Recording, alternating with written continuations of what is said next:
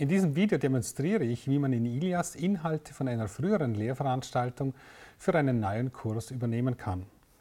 Wir gehen davon aus, dass wir eine Lehrveranstaltung im Wintersemester 12 haben, die im Jahr zuvor bereits durchgeführt wurde und wir möchten die Inhalte aus dem Vorjahr übernehmen. Dazu gehen Sie bitte wie folgt vor. Klicken Sie hier auf Verwalten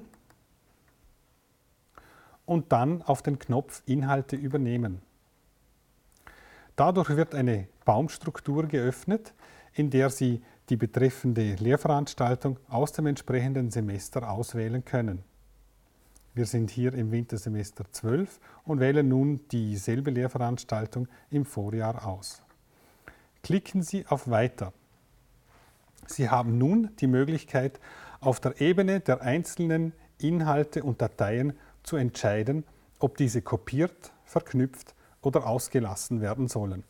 Wenn Sie beispielsweise ein Forum verwenden, das Sie nicht übernehmen möchten für das neue Jahr, klicken Sie hier auf Auslassen und das Forum wird somit nicht übernommen.